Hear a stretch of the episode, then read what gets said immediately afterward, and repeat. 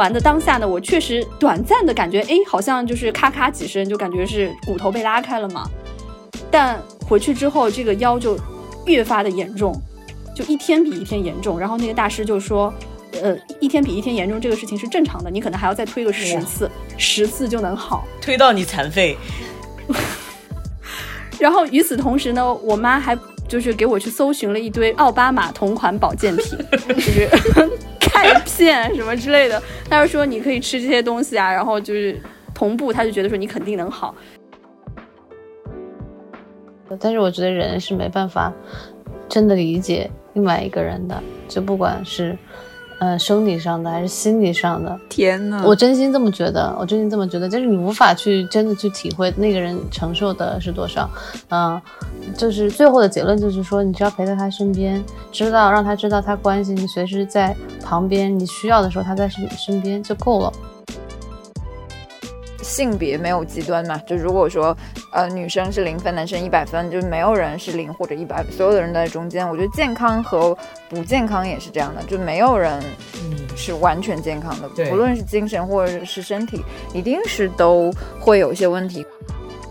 我觉得就是自从性生活就是规律起来以后，而且频繁的规律起来以后，我觉得我自己的身体有变好，就是激素水平啊什么有更好，然后月经啊什么也变得更规律了。来自周周的一个养生小知识分享给大家。嗯，Hello，大家好，欢迎收听这一期的岳阳电话，我是主播 River。嗨，大家好，我是好久不见的阿莫。大家好，我是周周。大家好，我是满堂。今天我们就是岳阳电话，终于又再次迎来了一位新的嘉宾，叫 Lancy，然后 Lancy 跟大家打个招呼吧。嗯，大家好，我是 Lancy。嗯，Lancy 还有另外一个身份，就是满堂的女朋友，是吗？那不然呢？是的，耶，终于合体了。呃，我觉得我们还是应该就是正式的给大家道个歉，主要是我应该正式的给大家道个歉，就是 上一次我们录制完之后又拖了大概一个多月没有更新吧。是的，主要原因其实我我之前有在那个 show notes 上有说嘛，就是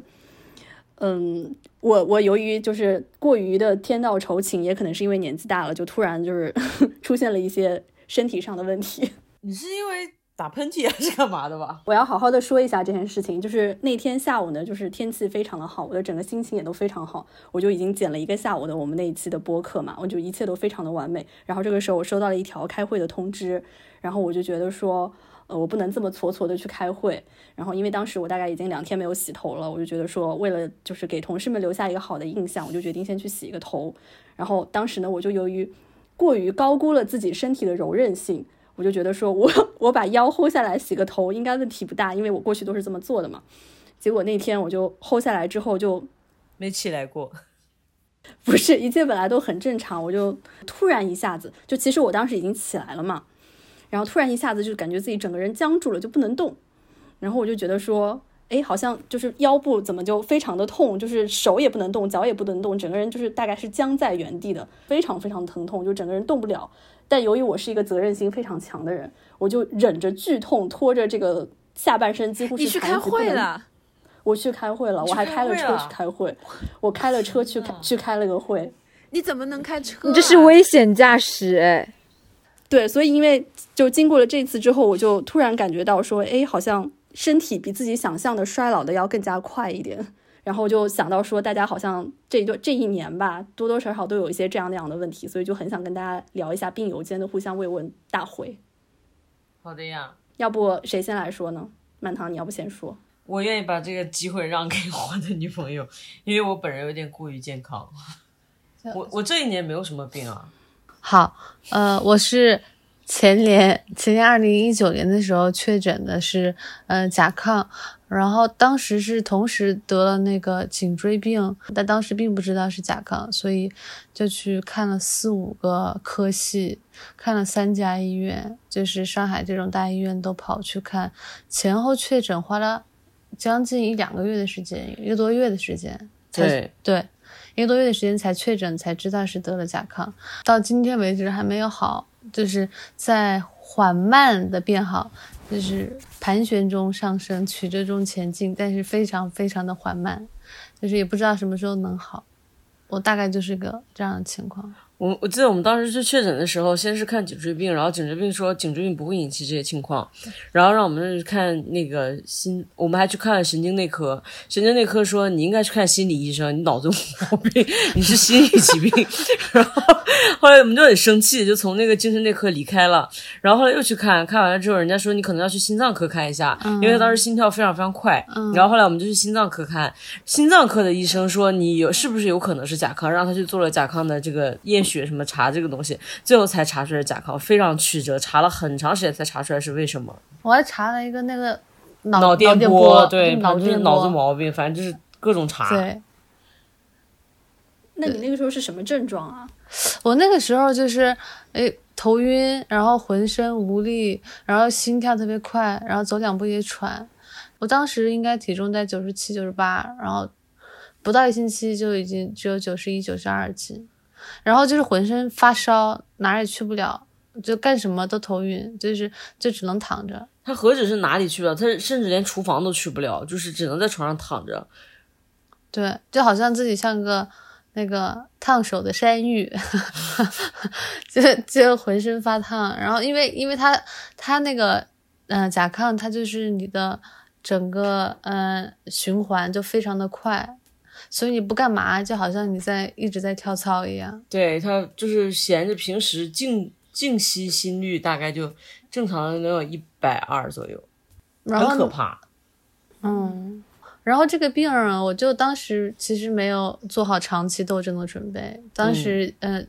状态并不是很好。然后因为这个甲亢，它还会有很多其他的毛病，就是呃。就是女性的器官呐，还有呃，然后现在好像就掉头发也很严重，然后睡眠很差，因为睡眠很差，所以其他也会出现毛病，就是有时候神经也会抽搐，就是一系列的一些不太舒服，但是好像又没有足够让你觉得说，哎，我得去医院正儿八经看这个病啊的那种情况，就是就是大大小小，就好像那种。嗯，大重奏一样，就是有那种贝斯，然后又有小小提琴，就是各个在不同的声部，然后发生一些演奏他们的那个不好的声音，对不健康的曲目。对，然后演一会儿它就没了，然后就换一个下个乐器再演，大概是这样的一个情况。哎，那你这个甲亢发病之前，你有什么受过什么刺激吗？或有什么压力特别大，或有什么征兆吗？哦，真的，我还真现在在问诊，是不是有一个事情？不是，他这个事情真的非常好笑，这个事情非常好笑，你来讲吧。哎，当时我就是离开了上一家的一个广告公司，没离开多长时间，然后我当时是做了一个微信号，嗯，然后微信号就收到了一个新的文章的发布，我点开一看，就是我之前做了一个半年的项目。后面有一个女孩，她接手了，接完手了以后呢，这个项目最后不是有 credits 嘛，就是嗯谁做这个项目什么的，我看到她下面写的 credits 里头，然后把她自己写成一个责任编辑，放在第一名还是第二名的位置，然后我的位置可能是在六七名，跟一个实习生啊放在一起，我的名字还没有写全，就写了我一个英文名。他就反正就是那个女孩做了一个大强攻的动作，对，然后我当时就大生气，超生气，然后就大截图，一气之下，现在病到现在病了两年，我就大截图，然后我就我就发，我就做了一个就是截图，然后发给他的这个动作，然后他就跟我讲，他就跟我发笑脸，你知道吗？发那个。他就说怎么了？我说我说这个是不对的。我当时就像一个那个班班干部一样指出来说，我觉得你这样是不对的。我说我要去跟老板讲。然后他说你去啊。然后就发了笑脸微笑的那个表情。我当时一气之下，然后做了一个删除的动作。但是我就一直在很气很气。但是我当时没有真的没有去再跟那个我的前老板那个英国人再去讲这件事情。我觉得这个事情要当面讲会比较好。但是到今天为止两年了，我也没有跟他讲这件事情。反正。就是我觉得大家就是因为他那个平时也是心思比较细一些，就这个事情如果可能我的话，我就大骂他一顿就算了。然后他就他气到晚上睡不着觉，然后对我真的气到晚上睡不着，从来没有过那么生气。因为我的情绪一般就是悲伤，就是不管怎么样最后都变成悲伤。但是那次我就大生气，我 晚上我就睡不着觉，我气了两天，气了，然后一气之下就气到甲亢，然后对，气到甲亢。气到我就是浑身真的是会发抖，发抖的晚上睡不着觉，浑身发抖。我就是会发抖，我就气的那个手都是抖的，我就不明白，就是哦，可以人真的可以气成这样，因为我从来没有感受过那么强烈的愤怒的情绪。不知道为什么，就那一会儿吧，就好像就感觉是个导火索，然后一下子就把那个基因点燃了。这就奉劝大家也不要 也不要太生气，什么事都过眼云烟，真的是气出病来无人替。我觉得你当时如果发泄出来，是不是会好一点？就是或者你现在你现在再去跟你的那个英国老板把这件事情告诉他，你会不会就直接痊愈了吗？也不会。然后我是觉得他当中这个病，就是因为。River，我知道之前也得过甲亢，是吧？你是觉得这个事情很煎熬吗？我我想跟他说的就是，我就是我当时也是因为一个事情刺激，但是我是过度悲伤，唤醒了我的这个基因。但是我是因为过度悲伤，我养了大概。几个月的一只猫嘛，就我很爱的一只猫，然后它就因为先天性的基因缺陷，然后就去世了。我就因为这个事情大受刺激。还有一个原因，我我现在分析，可能是因为那段时间我们整个工作都一直在海边，就是在台湾工作了一个月，然后又在厦门工作了很久，就不停的在海边，我就吸收了这个海边的很多碘元素，我就觉得这个可能对。我因为这个事情，后来慢慢的就过了嘛。因为这个猫也现在去世到现在，我我也差不多应该是一八年、一九年左右。但我我我是很快就好了。嗯，我就不知道为什么你你你可能每个人情况不一样，好像你就一直缠缠绵绵很久很久了。嗯，对，而且他这个病当中有很多并发症，就是这些并发症是非常让人难受的。就是我记得我有一次早上跟他我开车送他上班，然后我们俩在路上，然后我就突然看到他头上白了一块。秃了什么？很突然就白了一块，因为它是它是斑秃，斑秃就是像鬼剃头，就是是突然嗯有一块就白了头皮。然后我当时因为我这个人就是我爸斑秃过，然后班主任也斑秃过，我就觉得这个事情是一个好笑的事情。然后因为我们家本身也并不是就是很会很会就是把这个事情很严重，我们什什么事都当笑话讲。然后我那天就是说哈哈哈，你秃了。然后天哪，你是不是没有心？然后他就很紧张，他就说什么真的吗？然后他就看真的秃了，他又悲伤了好几天。我真的超害怕他甲亢又，我不知道是因为甲亢的原因，还是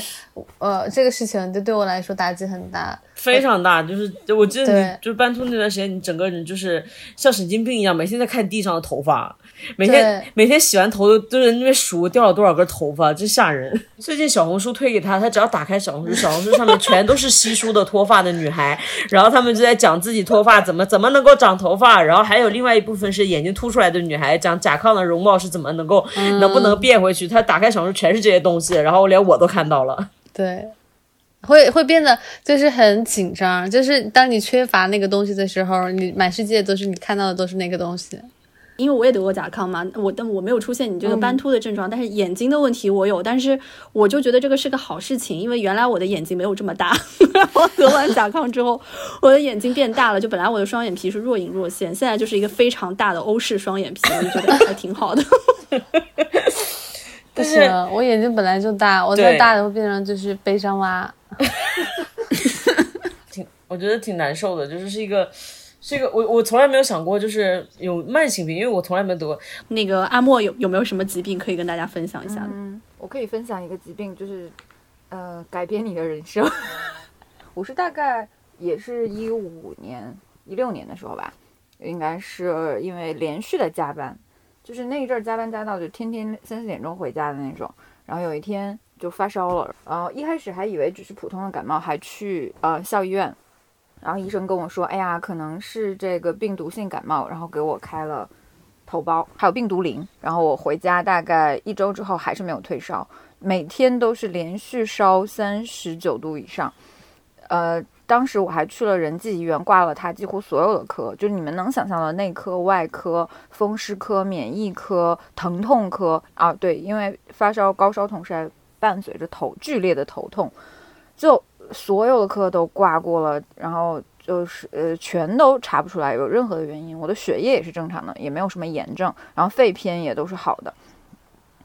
但就是每天就在那里烧，我老公就每天给我物理降温，就是冰宝贴或者是那个冷水去敷腋下还有关节的位置，但是就始终就不退。我大概也是差不多一周内。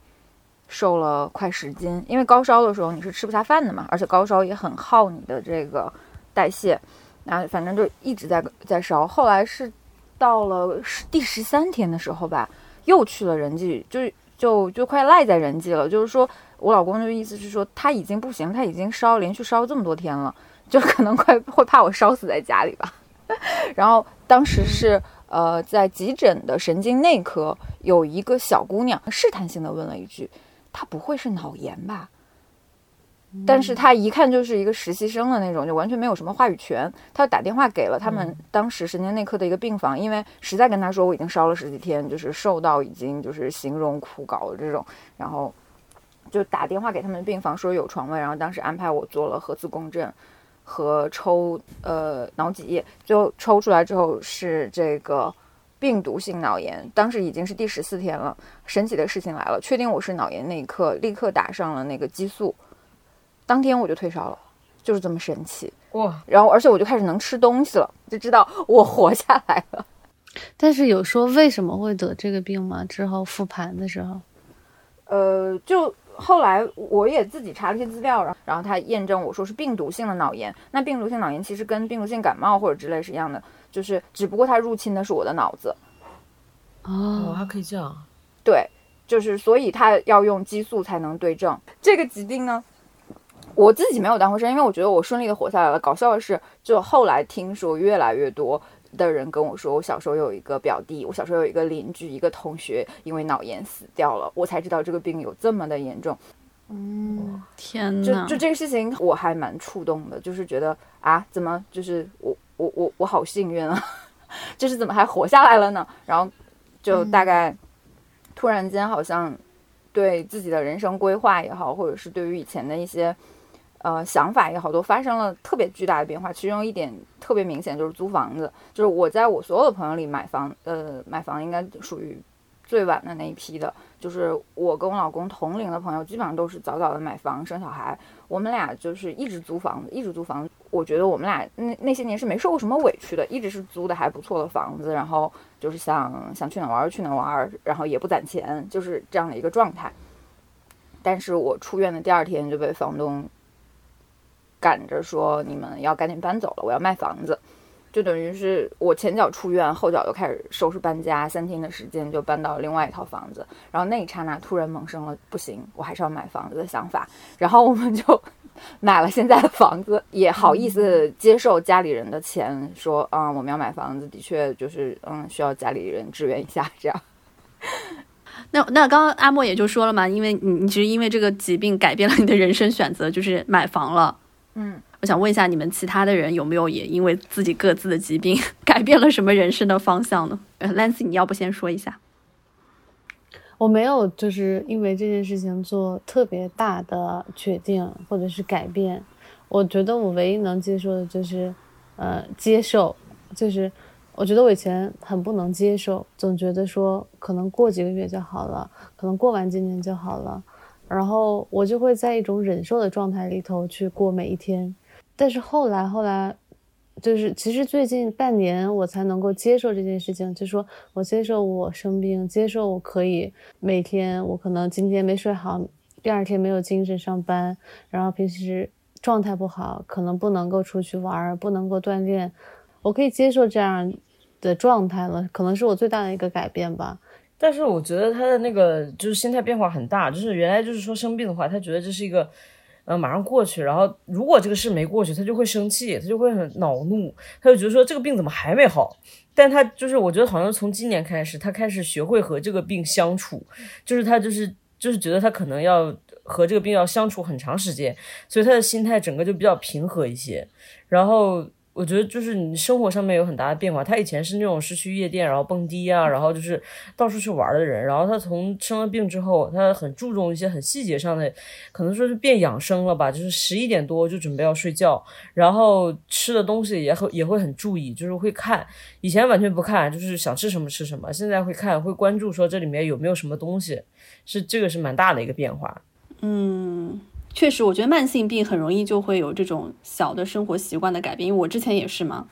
就以前真的也是随便吃，然后生了病之后，尤其是那段时间每天要去医院，就每每隔一段时间要去医院复查那个血项嘛。你就每次都感觉是去考试一样，就每一次我就记得我都是先把那个结果用手蒙着，然后一个一个往下按，就感觉是揭晓什么考试成绩一样，就是你的心情会跟着那个指标变化的。天道酬勤，女孩连这种事情都会像考试一样，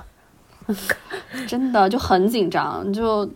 那你心态会有变化吗？就相较以前，嗯，我得甲亢没什么变化，但得了腰椎间盘突出之后就有变化。你是什么变化？我我就不要那么天道酬勤了，没看出来，暂时没看出来。对啊，但是你今天还是在剪片子，然后耽误就是晚了我们的录制啊，因为你把剪片子放在更优先的位置上。但这个是工作，没有办法呀。你看你没有什么变化，真的很荒谬你。嗯，我觉得去去天道酬勤是一个长远的、长久的过程。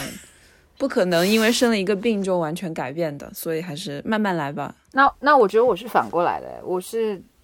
呃，之前还是一直在给资本家打工，然后自己做做私活的状态。呃，生了那场病，然后活着出院了之后，我就突然想说，我为什么要给别人打工？我就反正也是不开心，活着也是不开心，呃，我还不如给自己不开心，所以我创业了。然后我现在就骑虎难下了呀，因为是你自己的，你更难脱身啊。你们真的好难懂你们这个走向哦。我只是因为今年我改我我改工作，只是因为我有点睡不好而已，我就换了个工作了，已经。真的，而且明明就是你自己当老板以后，你的工作压力、生活压力比给别人打工要更大，然后工作时间也要更长，感觉你们并没有真的在爱自己的身体。我觉得周周我们是无法理解他们的。真的，我也有一个，就是体检之后，也是几年前查出来有一些慢性的疾病，然后当时是呃那个雌激素过高，然后雌激素过过高的话，其实女性到了二十五岁以后就会出现各种各样的问题，什么肌瘤啊、肿瘤啊，种种种种，其实都是因为雌激素过高嘛。然后我就好像不太确定是听了医生啊，还是在网上查到了，就是说有可能是因为性生活不规律。然后从那以后，我就下定决心，我一定要让我的性生活规律起来。我就开始加大力度。我有记得你有像完成一个一个扣打一样，就是去完成数量跟质量上都要提升。你确定这期节目我们可以上传吗？这有什么呀？我是为了自己的身体着想呀。我到现在也在 follow 自己的一个 pace，就是有一个，就是如果某 某一段时间我觉得那个数量或者是质量有下降的话，我就会给自己加把劲，说嗯，接下来要赶上去。你这听起来像一个天山童姥，这更荒谬，靠吸收别人的精华来维持自己的健康。啊，我爱惜我自己身体啊，我为了调节我的性激素平衡啊。现在三十多岁以后，你的那个就简直荷尔蒙就飙升，好吗？我觉得你男朋友压力真的很大，他都四十了。可是既然我们在一起的话，就一定要有这个方面要协调啊，不然的话这是个很大的问题。你有跟他说原因吗？是为了 维持自己的健康？他有知道你有这样一个表吗？完了就是你要完没完成那个今天这个月的配额。我不会说出来，因为说出来就不 sexy 了。但是我自己心里其实是有的。我很难讲，你这个算是一个生活上的重大转变。我觉得可能是你的一己私欲。我觉得你是为了自己的人生选择，硬给自己找了一个疾病，不是疾病找上了你。就算是私欲的话，它也是很正当的私欲啊。然后正好有确实，我觉得就是自从性生活就是规律起来以后，而且频繁的规律起来以后，我觉得我自己的身体有变好，就是激素水平啊什么有更好，然后月经啊什么也变得更规律了。来自周周的一个养养生小知识分享给大家，这完全就是中医理论嘛。对吧？阴阳调和，有时候阴阴调和也可以，就不一定要 阳阳调和。哎，然后下面一个问题，我觉得可以着重问一下 Lancy，因为我我其实也有这方面的经历嘛，就是你有没有因为甲亢或者是什么，就是碰到别人一些不太理解的眼光呢？我会有之前有一个互联网巨头，然后想让我去工作，最后因为得知我有甲亢，然后就。不太想让我去了，what？对方直接这样说出来了吗？算是就业歧视？当然没有这么说出来，他会说，因为我们这这啊呃，可能为你的身体着想，我们觉得你可以就是过一段时间再过来看一下。那你当时为什么要告诉他们呢？因为当时我就是呃，确实是精力非常的差，嗯、然后呃，有时候睡眠很不好，我就有点担心，我没办法就是像正常人一样工作，所以我也把这个担心告诉了他们，因为那个那个公司是以九九六而闻名，对，所以我当时我就把这个担心告诉了他，嗯，就其实这算是一种就业歧视了。对，当时是我有生气的，但是我我我觉得也不能怎么样，然后但是后来就没有去想想自己的病，就还是把怨气 压抑了，不能生气。对对对，对我想想说，严重。后来回后来回想，确实觉得不太适合，而且那个、那个公司现在也每况愈下，所以嗯 天呐，满堂，你们家是不是应该写个横幅，叫什么“莫生气”？就是一般那种中年然后男子都会办公室里挂的那种。对不是，但是跟你讲，就是生气这个事情上面，你更有发言权。对，就是我比他更容易生气多了。就是我当时就想说，他怎么会得甲亢？他这个人太不爱生气了。我都比他像一个甲亢，我除了没有瘦之外，我又容易生气，我又吃的多，然后我又每天都很亢奋，我才像一个甲亢患者啊。对，我觉得会不会是因为他本身 Lancy 本身就不是一个他生气，但是他是内化的生气，他是是生气在心里，他不会骂别人，所以这样最后还是坑了自己。对对，我觉得他就是这个问题，他不会坑别人。所以我不太会骂人，我声音太小了，你不会发火，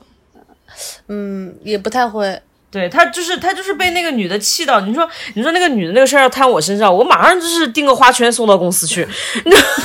是谁呢？你这闹呢你？然后然后他就气到自己发抖，然后那个女的一无所知。对，到现在他也不知道哎，天哪！我们要不录完这期节目，然后你把他那个 email 给他，把那期文章贴出来，我们下去留言。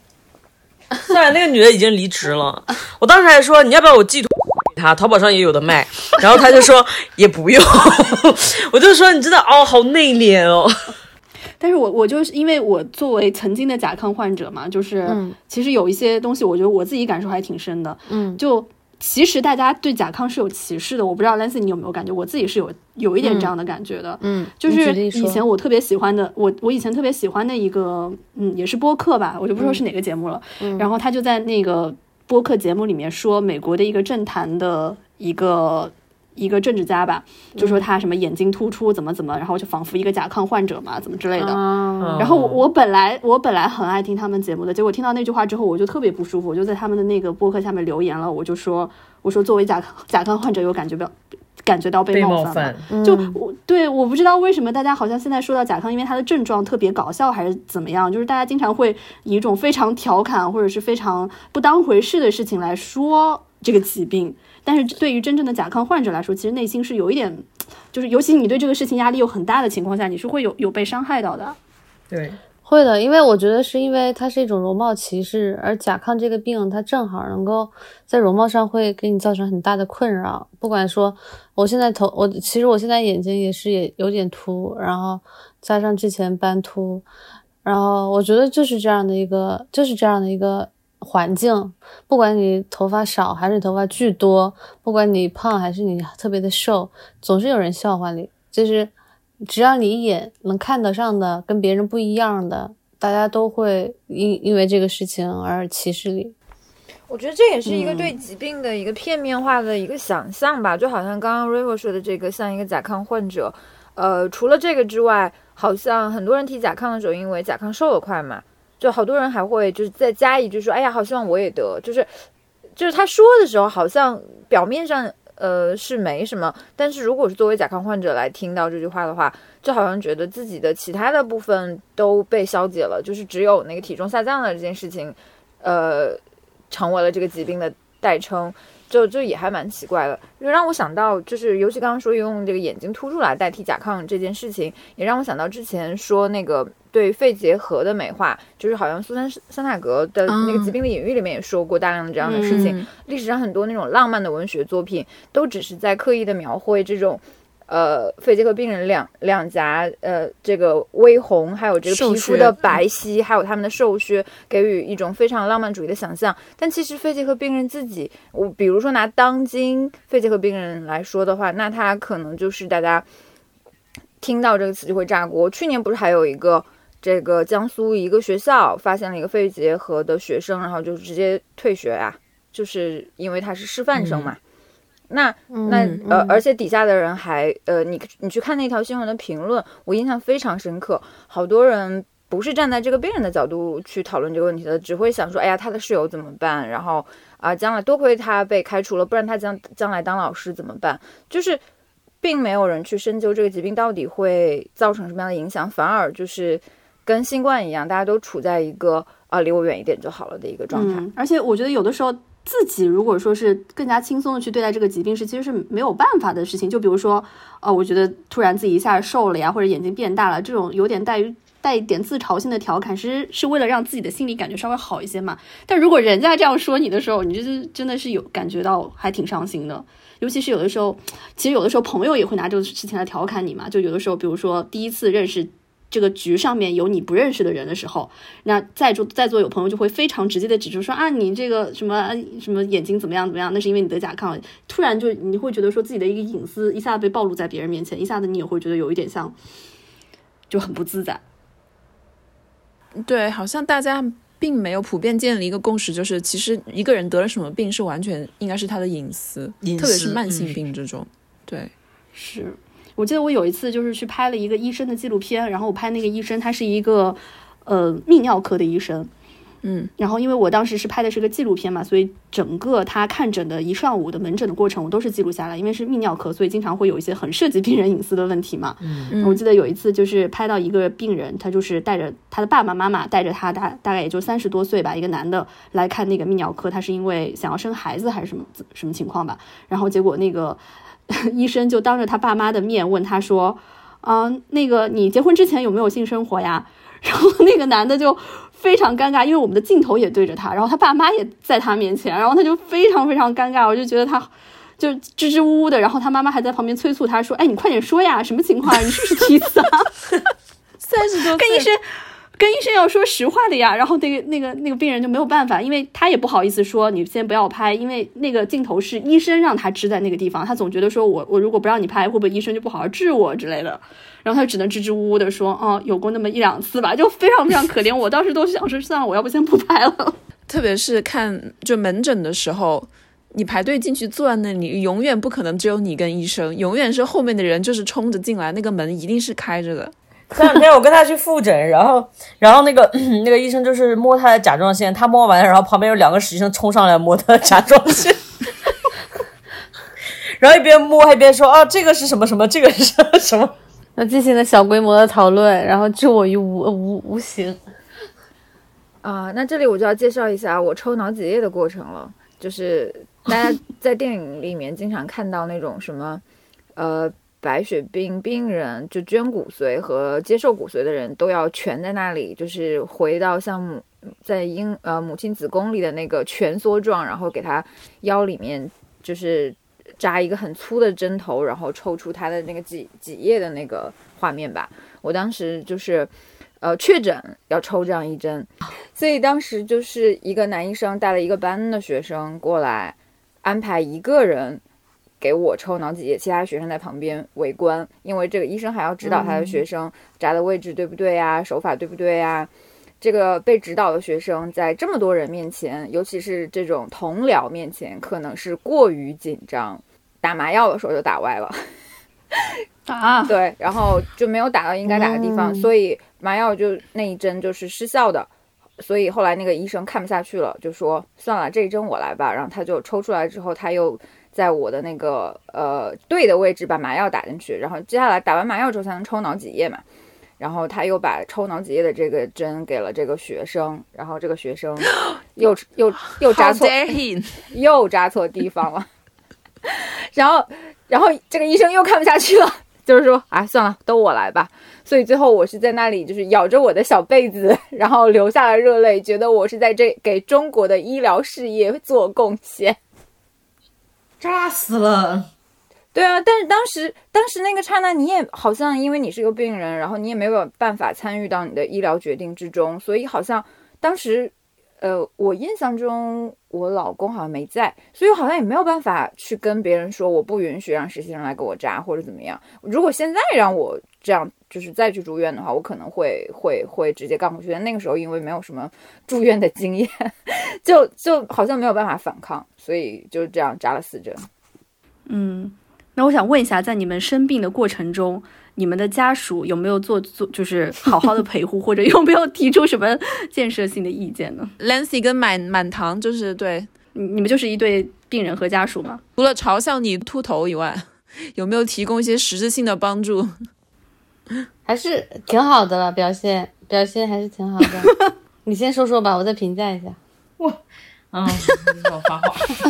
我是这样子啊，就是这个病呢，因为我从来没有接触过慢性病，因为我们全家都很健康，可以说是。嗯然后最开始的时候，他得这个病，这个病有一点特殊，因为他有一些情绪上的变化。嗯他就是，嗯，Leslie 以前是一个很和气的人，就是很温和的人，但是他生病那段时间，他就是其实蛮容易发脾气的，就是脾气不好，嗯但他自己其实不知道，他。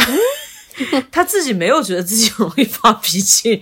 然后你就是就是你又不能跟他生气，因为这样他就会更生气，他的病就会更差。所以就是这段时间上，就情绪上是有一些 一些变化的。然后另外就是生活上，他有一段时间，我真的就是我一方面觉得很可怜，一方面但我自己同时也有点生气，就是因为他太累了，他每天只能躺在床上。就是导致，比如说他吃完饭那个碗就放在那里，然后我就不相信说这个人都没有办法从床上走出去洗个碗，为什么要用脏话呢？因为我当时确实有点生气，虽然你也可以把它剪掉，但就是你真的是觉得他是就是懒是吗？你当时并不能理解他是真的无力。我当时其实是有一点这样的想法，然后但是后来就是他有一天就真的是站在那个窗边站了一会儿看楼下的人，然后那个眼神就充满了渴望，他都快哭出来，他就说：“我好想像他们一样走在街上啊。” 天呐，我当时就觉得说，那他可能真的是走不了，然后他就说完这句话就回床上去躺着了，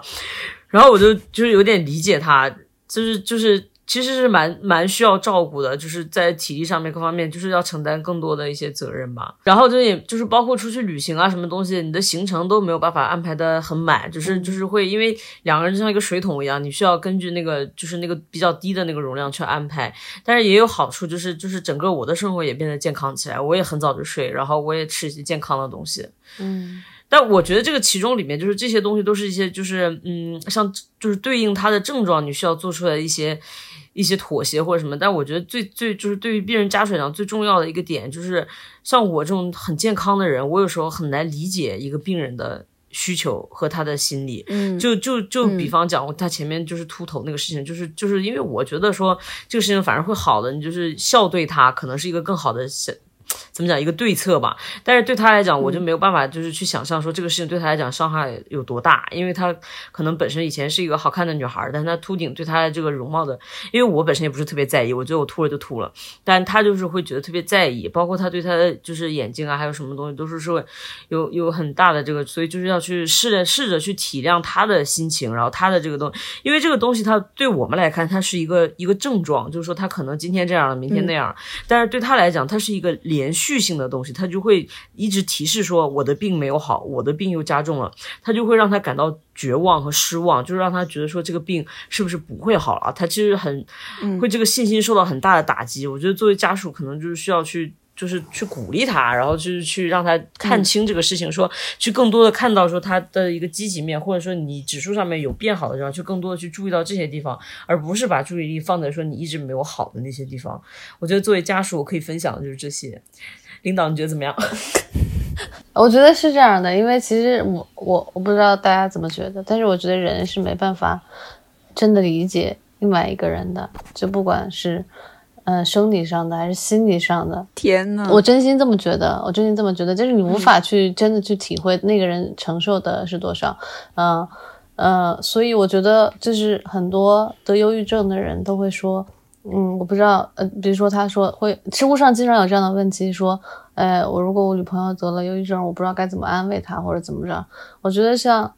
就是最后的结论就是说，你只要陪在他身边，知道让他知道他关心你，随时在旁边，你需要的时候他在身身边就够了。所以我就觉得，我觉得就是虽然虽然我跟满堂就是性格啊各方面都挺不一样的，但是我觉得他这一点做得很好，那我觉得就足够，我就觉得挺好的。我觉得像这种情况，就是在这种情况里头，其实嗯、关系是不坚固的关系是挺容易崩塌的，就挺容易就是嗯，尤其是弱的那一方，就会觉得自己不想给别人添麻烦，然后就可能经常会分手。这样，你们觉得呢？我完全理解 Lancy 刚刚说的这句话。我我是去年十一月中旬生的孩子，我呃生的头一天还在跟我老公吵架，吵架的原因非常的匪夷所思。我可以呃可以把怀孕期间的我当做一个病人的话，就是呃我怀孕到最后的那几天是没有办法坚持长时间的走路的，因为我的就是这个呃尾骨痛到不。就是根本没有办法行动，但那天呃生的头一天好像是因为什么事情，我们俩要呃要打车去一个地方，就没有开自己的车要打车，从我们家走到这个滴滴上车的那个地方大概要走三百米。平时三百米对我来说算什么呀？但是那个当下那三百米对我来说就特别的煎熬，就是我走得很慢很慢。当时那个滴滴的司机已经到了门口。我又是一个平时很讨厌让别人等我的人，但是我就出了家门之后，我就在推我老公，我说你先去上车，不要让人家司机等。然后你就说我现在就是那个怀孕，走路很慢，要晚一点到。就我就推他，就要让他一直往前走。但我现在能知道，他当时是出于觉得怕我一个人走路，就是。不小心之类的，就一定要跟我慢慢走。但是那个司机电话又打过来的时候，我就非常的生气，我就在推他，我说你先走好不好？你先去告诉他。我我当时就不知道怎么就处在一个就觉得我在拖累他的一个状态，就是觉得我我怎么走路这么慢，就是我怎么会变成一个这样的状况，就是非常。能理解 Lancy 刚刚说的拖累别人的那个状况，但是就觉得我快受不了了，然后结果我们俩上车之后就开始狂吵架，然后就是一路都后来全天都没有怎么讲话。所以生病真的是，特别是在夫妻啊情侣之间是一个很大的考验。就是 Lancy，你觉得你自己生这场病对你们两个的感情其实是不是一种反而促进了，然后加速了你们的互相理解？应该绝对是个考验，就觉得，嗯，因为我觉得日子只会越过越难嘛，将来，将来十年二十年，为什么？没有发现他精神上还有一些其他的问题，所以就是你要就是可以相信这个人在那个呃患难的时候跟你共同度过，那你觉得就是你将来你也可以这样去对他，然后将来如果呃就。父母离去那种悲惨的时候到来的时候，你知道，就是这个人不会轻易离开，因为你会觉得你那个时候状态是非常糟糕的，非常讨人厌的。那你的在那个时候，你的伴侣都没有离开你，那你觉得就是心里头会放心？你们觉得呢？嗯，但是我觉得我可能不是那个会相濡以沫的伴侣。我老公前前我 我老公前几天又把膝盖摔伤了，你们还记得曾经我讲过那个他？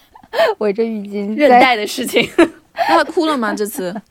这次没哭带，因为膝盖受伤已经伤出经验来了，所以他前几天膝盖又受伤了。受伤之后，他现在已经有自己的一套非常完美的处理流程。所以他受伤之后，先是打电话给我，然后我陪他去医院拍片，就是大概使唤了我一个晚上之后，我第二天就非常严肃跟他说：“我说老公，你知道吗？就是如果有一天。”你需要躺在床上被人护理的话，我会毫不犹豫的给你送到最好的养老院。你不是开玩笑，你是真的这样想的，是吧？是的，这是他们这个老板的一些解决方式啊，不具有普世的参考意义。但是如果说，嗯，你在那个环境下面，就是你你处于那个弱势的地位的时候，你是希望他陪着你，还是你希望他把你送到最好的养老院呢？嗯。就是回到回到我脑炎的时候，他照顾我的时候，我还是很感动的。对啊，你这个人怎么双标了？我觉得没有爱情也有恩情吧。对，我所以我可能会报报完两周的恩，然后就是过完两周，然后立刻把他送去护理院。因为两周时间就是你住院的那两周的时间，是吧？所以报恩就是同等的、同量的报恩。我可能会多加一周吧，毕竟通胀利息。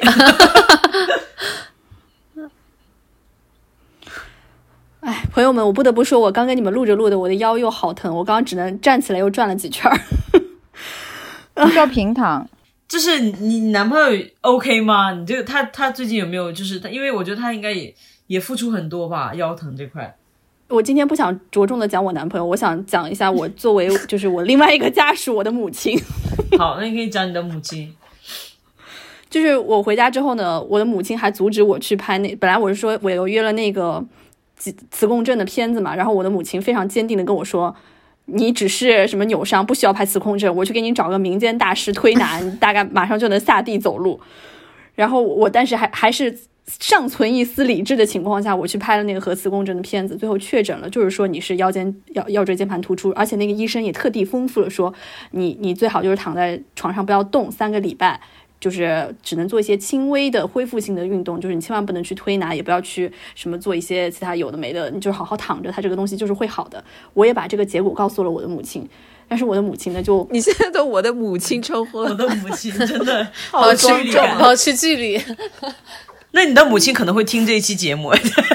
是我的，是我的母亲要求我做这一期节目的。她想说，她可能能得到人民群众的支持，我就要用这期节目打她的脸，并不会。好，你继续。就是因为他是一个非常非常相信身边人的意见的人，就是你给他转无数科学的道理，就是无数那种经验没有用，他只相信他认识的身边的人的事情，就是只要他认识的身边的人是通过这一个医生或者就用这种推拿的方式治好了腰疼这件事情，他就觉得说，哦，那这个人就是可以信任的，所以，他我我他就给我找了一个就是民间的一个推拿大师，然后。所以向彪老师说的“附近”的概念，在你母亲那里并没有消失，非常有效力。我母亲，我我我母亲只有近身的世界，没有远方。然后呢？然后呢？然后，然后我妈就给我找了一个推拿大师，然后那个推拿大师呢，也非常就是以一种不容置疑的态度跟我说：“你真的是来晚了。”他说：“你要是在就是扭伤的当下，你就应该来找我。”他说：“你现在就是已经效果大大打打折扣。”他说：“他的同学在一些非常官方的机构里面都治不好的病，都是靠他治好的。”就是说了一堆这种就是江湖术士会用的惯常的那种就是就是话吧。反正就把我妈就收的服服帖帖的。就是做完的当下呢，我确实短暂的感觉，哎，好像就是咔咔几声，就感觉是骨头被拉开了嘛。但回去之后，这个腰就越发的严重。就一天比一天严重，然后那个大师就说，呃，一天比一天严重，这个事情是正常的，你可能还要再推个十次，哇，就是十次推到你残废。然后与此同时呢，我我又不停的收到一些，就是我我自己也会看一些科普的文章嘛，就科普的文章每一条都在说，千万不要去推拿，有可能会瘫痪什么之类的。对啊。然后与此同时呢，我妈还。就是给我去搜寻了一堆奥巴马同款保健品，就是 钙片什么之类的。他就说你可以吃这些东西啊，然后就是同步，他就觉得说你肯定能好。就我觉得你，我觉得你母亲做调查就做的不详尽，因为奥巴马跟他的老婆 Michelle 他们两个就是。世界闻名的保持体魄健康，并不是吃了什么，而是他们就是常年累月的，就是奥巴马打篮球，然后高尔夫，然后 Michelle 他是就是他是完全是做那个俯卧撑啊什么的，他的肱二头肌超级强壮了，是超级文明的一点，所以他们是很非常爱运动的，而且他们的饮食并没有很健康，很多那个媒体都在吐槽奥巴马，就是好多次被拍到在大吃披萨跟冰淇淋什么的。你忘了我妈只有近身的世界没有远方吗？就是 在一些自媒体公众号上搜到的，奥巴马跟他的那个六度人际关系大概就是就是没有到三度，所以他不属于他亲身的世界，他只 只相信他周围的人。就是我当时就非常矛盾，我理智上我完全知道，就是推拿这个事情可能对我的病症一点帮助都没有，而且有可能会让我更严重。但是我在感情上没有办法不听我妈的话，就是他会用一种道德的压力逼迫你一次一次的踏进那个推拿的房间。这是一种什么样的互动啊？是一种什么样的力量？我好难想象哎，暗黑之力哎。但是我觉得，嗯，纳西在这里也是有发言权的，因为自从他生病之后，他的妈妈一直在往我们家寄一些非常奇怪的中药，佛学中药的，可能是开过光的一些药，然后。然后，然后一直在让他吃，然后就是什么什么玩，然后什么什么饮饮饮品什么，他没有啦。就是那个东西的话，本身成分其实挺简单的，它其实就是黑芝麻、麦芽糖加黄金，就是一个对，不过是这些东西。然后，但是但是你妈却说它能够治病，我真是荒谬。嗯，这里我也不得不说，然后我跟我妈说：“你难道没有看到我的腰一天比一天严重吗？你没有看到这一个就是事实的情况吗？”我妈就给了我一个非常佛学的解释，她说：“因为你不相信大师，因为你在意识上没有信任大师，所以无论大师给你做的任何事情都是没有用的。”你现在在复述你妈说的话，你自己也觉得荒谬，但是你当时就是 follow 了你妈的一些要求，哎，就是她要求你做的事，你都有照做。对我也吃了奥巴马同款保健品，但是我现在也还在吃。我就很想知道你当时一种什么样的心理机制，让你去做了一些你自己本身就不相信的事。嗯，我就不想让他失望，因为他如果失望的话，他就会表现出一副非常受伤的样子，就是迫于道德的压力。就有一天，有一天我就直接跟他说：“我说，你看，我说你去花了这么多钱，一次两就是一千多块钱吧，就这么多次做了一千多块钱，然后我的腰还越来越严重。我说我要万一被你弄瘫痪了怎么办？我就直接跟他说了这件事情。然后我妈就难过到当天中午没有吃饭，然后他就觉得说，我又又又给我又给我花了钱，然后你还这样说我什么的。”这是情感绑架呀！对啊，然后后来我就只能想了个办法，就是连夜逃出家乡。逃出家乡之后，我就给他的理由是我就因为十一本来订了一个非常贵的酒店，一一晚大概两千多块钱吧。我说我不去住的话，这个钱退不了，然后就硬是走了。然后结果就是脱离了家乡之后，这个腰就躺了几天之后就慢慢的好了。对啊，本来腰椎间盘突出很重要的一点就是要躺够啊。就是要躺着，对，嗯，我就没有办法，这个这个事情我不知道你们怎么解释这个，我就我就情感上完全没有办法做出忤逆忤逆我妈的事情来。但是你会不会有一些愤怒之情啊？你没有愤怒之情吗？你应该习惯了吧？这么多年，我只有无奈之情啊。我那个时候就特别难过，我一边在我妈面前，我是表现的是说，哎呀，我的腰肯定会好啊，怎么怎么之类的。但是我另外一边其实是跟 Lancy 很像的，我会把自己的这一部分压力全部转移到另一半的身上去的。我会说，完了，我肯定是瘫痪了，我肯定是被大师点了什么穴不行了，我肯定就是瘫痪了，我就毁了，怎么怎么。然后就基本上那个正向的力量其实是来自另一半的。然后我那个时候就夸张到收到，比如说别人给我发的微信，然后我有一次朋友给我发了一个表情包，就是一个小人跟我说谢谢，然后他九十度鞠躬，你知道吗？我就看着那个表情包，我就好难过，我想说天呐，我再也不能做这个姿势了。我能理解，我就我真的很能理解。嗯就跟哎呦 Lancy 倚窗看着窗边外面人在走路，说好羡慕他们一样。是的，是的。而且我跟你说，，但是有的时候就会经常在盯着我们家的地板，然后就静止，然后我就说你在干什么？他说你看这地上都是我的头发，我掉了这么多头发。然后从那以后，我都特别注意，我路过他就是他床边那块的话，我都会把那个头发就赶紧收拾起来，我就是不让他看见。然后他看见以后，他又要盯好久，然后就说：“你看我的头发掉了这么多。”我说：“啊，你有剪过我的头发吗？没事，我就是尽情的扫地，因为我本来就很爱干净。所所所以 Riva，你男朋友就是在你生病的期间，其实是承受了你所有的负面的情绪，就你在你妈那边无法发泄出去的情绪，你都倒给你男朋友。对他现在他有句总结，就是说我得甲亢那段时间，他就是伴君如伴虎，对我现在还是呢。你辛苦了。那你们刚刚频繁也提到三十岁之后什么的，你们觉得三十岁这个坎对你们就是健康观的影响大吗？我觉得对很多人来说，如果没有发生这件事情，没有发生一个很大的疾病，是感觉不到的。我觉得我身边有很多可能，嗯、年年纪比咱们大的人，他们的身体一直很好，他们对待身体其实跟二十多岁没有太大的区别。我觉得一定得发生什么事儿，让他自己能够体会，他才会有改变。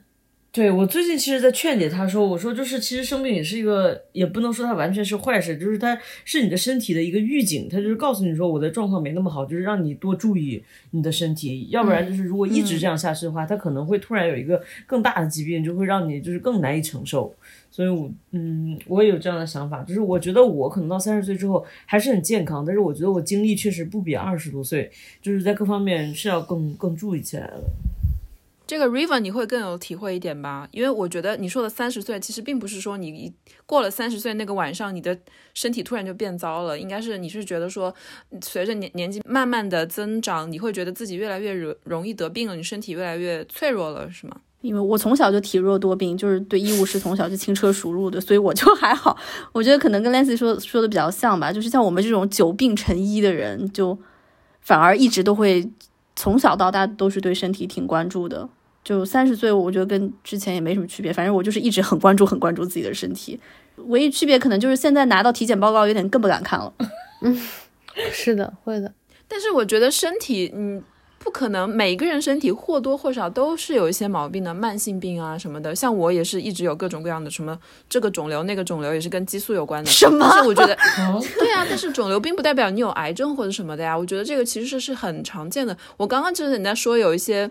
就是也也是有一些迷思的时候，比如说你们都知道我有那个子宫肌瘤嘛，但其实是在育龄女性里面，这个是一个非常常见的一种疾病，就是可能在百分之六十到七十，好像是七十以上的女性都可能有的，所以我会觉得说。你不需要过分的紧张，你只要把它控制在一个嗯没有非常有害的一个范围内就可以了，甚至都不需要动手术，你就是定期去检查就 OK 了。只要是你没有觉得它要影响到你的生活，包括我到了这边以后，我发现我头上长了一个包，当时就会觉得说，哎，怎么会？好像以为是撞了，后来发现头上那个包越来越大，越来越大，最后去证实它其实是一个肿瘤，就长在头上。然后我去看医生，然后医生这边的医生也很佛，他就说。没什么问题，是它是皮肤下面可能有炎症，然后它就越来越大，变成一个包。他说，除非那个包大到变成你的第二个头那么大，你才需要动手术，不然的话没必要动。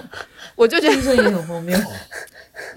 但是我去看了两个医生，都是这样子的，他说不建议你动手术，所以我就觉得也无所谓，没有什么。所以我觉得身体有一些小的，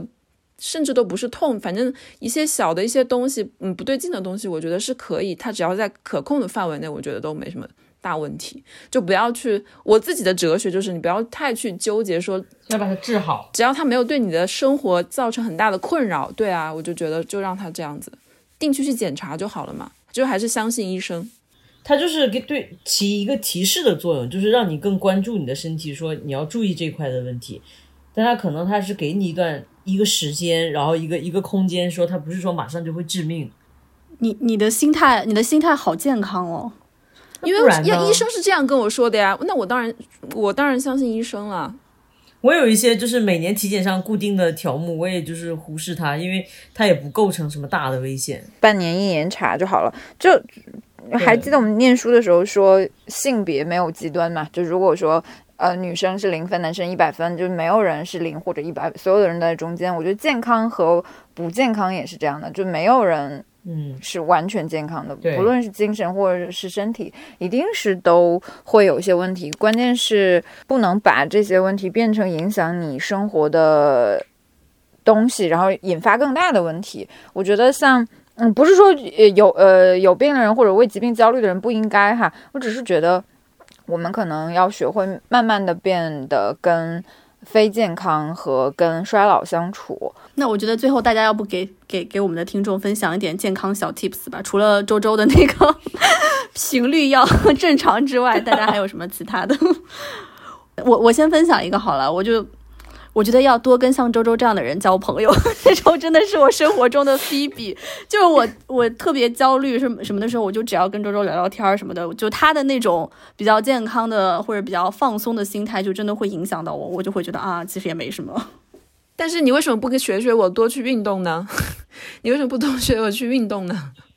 对啊，虽然我很放松，但是我很运动，我每天都运动啊。我我努力的想要去运动，但是我的能量不允许。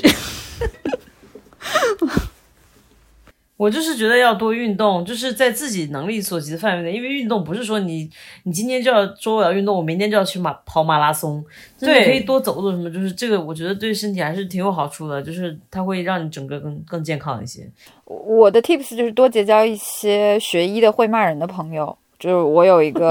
呃很会骂人的，在豆瓣上都很厉害的医生朋友。我觉得我的很多荒谬的做法，还有对我自己的健康决策，都是被他骂醒的，这样很好。你快点介绍我认识他。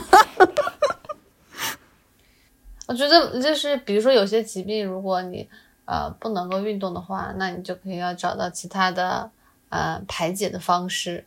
就是我现在还在找哈，但是我觉得这种方式挺重要的。就是呃，有的人可能说你玩游戏，然后你看书，你或者是你去。网聊，或者是你刷抖音视频都可以，就是得找到一个你觉得呃可以发泄的，可以就是不单是接收，但是可以输出的一个方式。嗯，好呀，那我们要不今天就说到这里，祝我们的听众都身体健康，健康百岁，长命百岁，甲亢还有那个腰椎间盘突出早日康复。如果需要一些这两个疾病还有呃脑炎相关的。一一些知识的话，可以在评论区留言，我们会知无不言，言无不尽。性生活就算了吧。性生活可以单开一期。好呀，那我们今天聊到这里。好，晚安，晚安。嗯，晚安。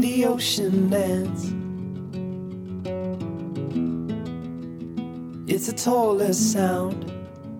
the damn smallest crowd, but their hearts break loud. Far from ever feeling lost with me, I'll push you back towards land and sea. They're going down for love, and love is free. Stick with me, and I will guarantee you're never lost among the crowd with me.